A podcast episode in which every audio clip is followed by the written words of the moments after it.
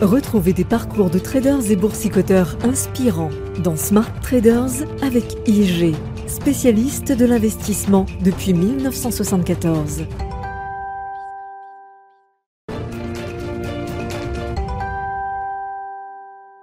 Bonjour à tous, aujourd'hui dans Smart Trader, je vous raconte l'histoire de Martin Armstrong. Son histoire est celle d'un oracle de Wall Street capable de prévoir des cracks boursiers au jour près, qui fut à la tête d'une des plus grosses sociétés d'investissement aux États-Unis, avant de faire 11 ans de prison pour escroquerie. 11 ans de prison qui, vous allez le voir, alimentent encore de nombreuses théories du complot. Martin Armstrong débute sa carrière dans la vente de pièces d'or. Il rejoint, alors qu'il est encore étudiant, une boutique de vente de lingots et pièces d'or et réalise divers achats de pièces anciennes. Il manque même de devenir millionnaire après avoir racheté un stock d'anciennes pièces canadiennes qui sont promises à prendre de la valeur, mais les vend trop tard après la chute de leur cours. La volonté de comprendre les cycles économiques lui vient à la découverte d'un film en classe, The Toast of New York, qui met en scène un escroc et trader en métaux précieux au moment du Black Friday de 1869 où le cours de l'or s'effondre. Il s'étonne de voir à cette époque que le cours de l'or est de 162 dollars, alors que près de 100 ans plus tard, en 1966, le cours de l'or est à 35 dollars. Il pense au début à une invention du scénariste du film, mais après quelques vérifications, il se rend compte que le chiffre est tout à fait exact.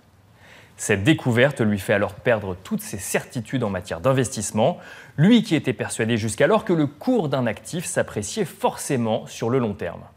C'est alors le début de longues investigations afin de comprendre les variations du cours de l'or, mais aussi d'autres actifs.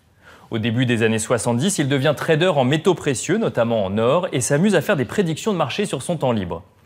Il se prend tellement au jeu qu'il lance en 1983 une lettre économique payante basée sur ses prédictions économiques.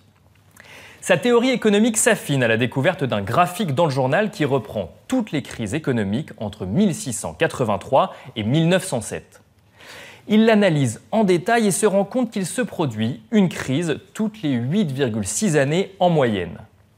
Passionné d'histoire, il continue ses recherches et se rend compte que certaines dates clés de l'histoire économique ou géopolitique sont elles aussi espacées de 8,6 années. Il commence alors à bâtir un modèle de prédiction de mouvements de marché sur la base de cycles économiques et financiers. Les journalistes qui s'y sont intéressés évoquent un modèle mathématique très complexe basé autant sur les flux financiers que sur les événements historiques ou météorologiques. S'il garde le secret à l'époque, on sait aujourd'hui que le modèle est construit autour du nombre mathématique pi. Il s'est en effet rendu compte un jour, parmi ses nombreux calculs, que le chiffre de 8,6 années correspond exactement à 3141 jours, soit le chiffre pi multiplié par 1000. Selon sa théorie, les cycles économiques se composent de petites vagues qui ont lieu donc tous les 8,6 années, qui elles-mêmes composent une grande vague qui mène à une grande crise économique. Grande vague qui se compose de six petites vagues qui arrivent donc toutes les 51,6 années.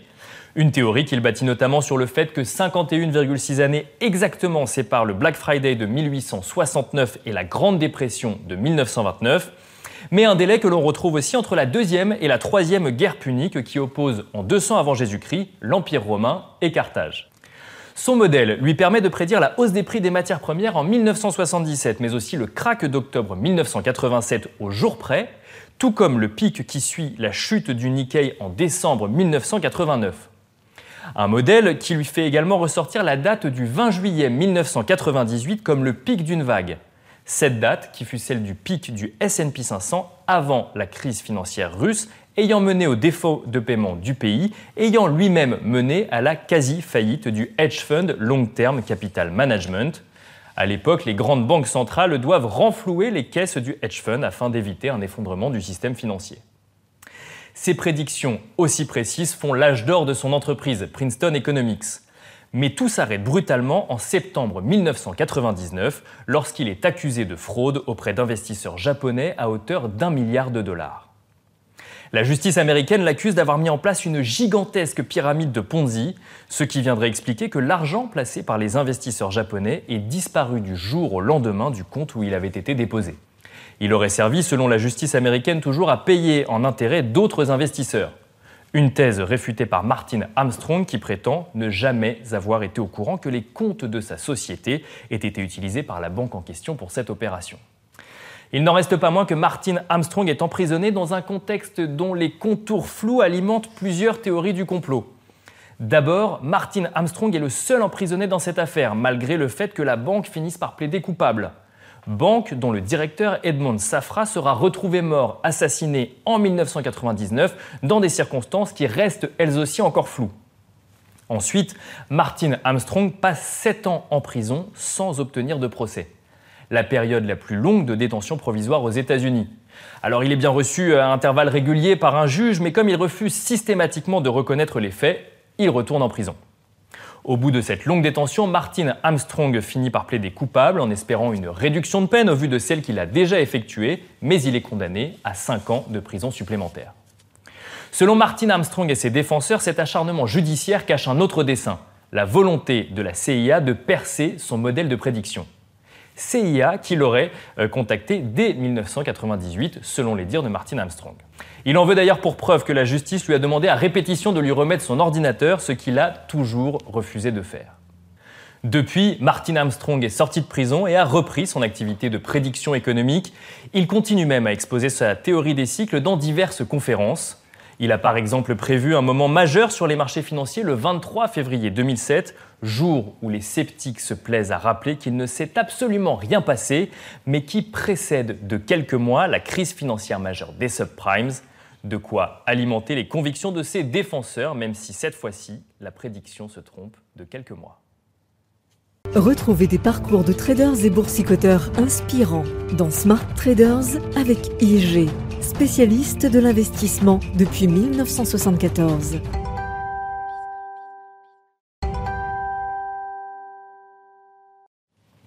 Bonjour Christophe Berthe. Bonjour Nicolas.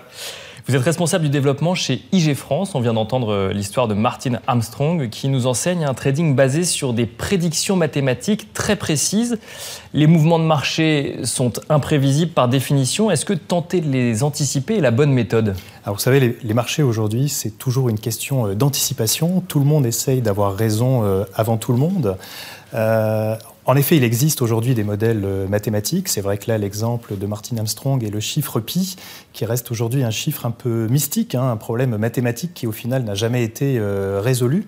Euh, il est en effet possible de pouvoir anticiper les marchés. Maintenant, il existe des phénomènes exogènes, hein, comme on l'a rencontré récemment avec l'épisode Covid, qui là, malgré un modèle mathématique très puissant, ne peut pas être prévu, à l'avance.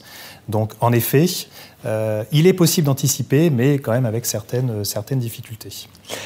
Chez tout trader, il y a quand même une part d'intuition ou de conviction, parfois qui n'est pas explicable par euh, du coup une, méthodologie mathématique. Est-ce qu'on peut, est-ce qu'il faut et comment euh, s'appuyer dessus dans sa stratégie de trading? Alors il faut être très prudent avec l'intuition au travers d'une stratégie de, trading. Il ne faut absolument pas que l'intuition prenne le dessus sur la raison.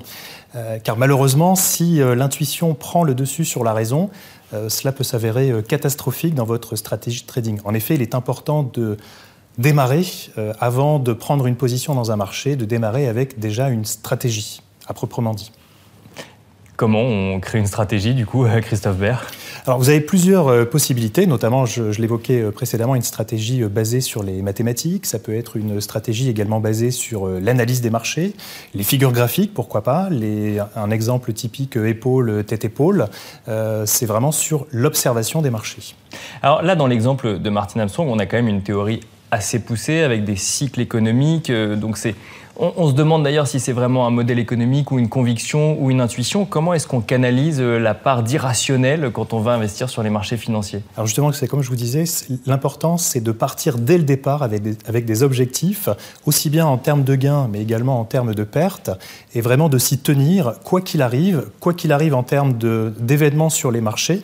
Euh, il y a également un, élément qui est très important à retenir, c'est-à-dire que vous pouvez avoir une intuition sur le, sur le marché, mais avoir un problème en termes de timing. Donc là aussi, il est important d'accepter le fait que vous avez euh, tort euh, par rapport au marché et de laisser tomber euh, bah, cette idée, ou éventuellement, là aussi, de couper la position et de passer rapidement à autre chose. C'est ça, c'est qu'on peut avoir le bon raisonnement, on peut avoir le bon modèle mathématique, mais en fait l'appliquer au mauvais moment, et en fait tout devient faux d'un coup d'un seul. Exactement. Donc d'où l'importance, en effet, d'utiliser et de se tenir à une stratégie bien précise en termes d'objectifs sur le marché.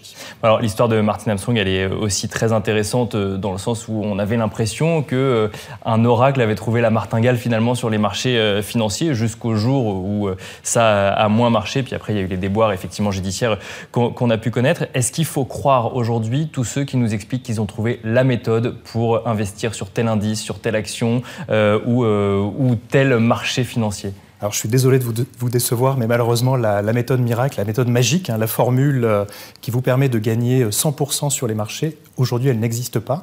Même si aujourd'hui beaucoup de traders, notamment en termes de, trading euh, privé, trading retail, euh, pas mal de traders essaient de trouver la pierre philosophale du, trading, parce que c'est vrai qu'aujourd'hui, à notre époque, euh, vous avez un accès aux données qui est beaucoup plus facile, un accès à la data, qui vous permet ainsi de pouvoir monter des modèles mathématiques, des, modèles algorithmiques. C'est ce qu'on voit d'ailleurs au travers bah, des, robots aujourd'hui, des robots de trading.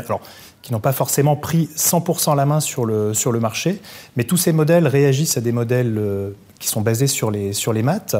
Euh, mais on l'a vu, ces modèles peuvent être euh, inefficaces lors d'événements exogènes hein, comme, le, comme le Covid. Euh, alors, c'est vrai que demain, là où il faut un petit peu, je dirais, euh, enfin garder un œil sur le sur l'avenir, c'est qu'aujourd'hui on est à l'avènement du machine euh, learning. Oui, c'est ça. On pourrait se dire que plus on est capable finalement de réaliser de calculs, plus on va avoir une précision euh, sur ces investissements et donc potentiellement une capacité d'anticipation des marchés financiers plus grande. Exactement. On peut imaginer que demain les on peut y croire à ça pour le coup? On peut y croire, c'est une, euh, une possibilité pour le, pour le futur. Mais pour revenir au présent, c'est vrai qu'aujourd'hui, même si vous avez une stratégie de trading qui fonctionne, elle pourra fonctionner aujourd'hui, mais peut-être ne plus fonctionner demain. Et donc, l'obligation de suivre les marchés, de réadapter votre méthode de trading. Quel risque a basé euh, toute sa stratégie d'investissement sur euh, des modèles mathématiques?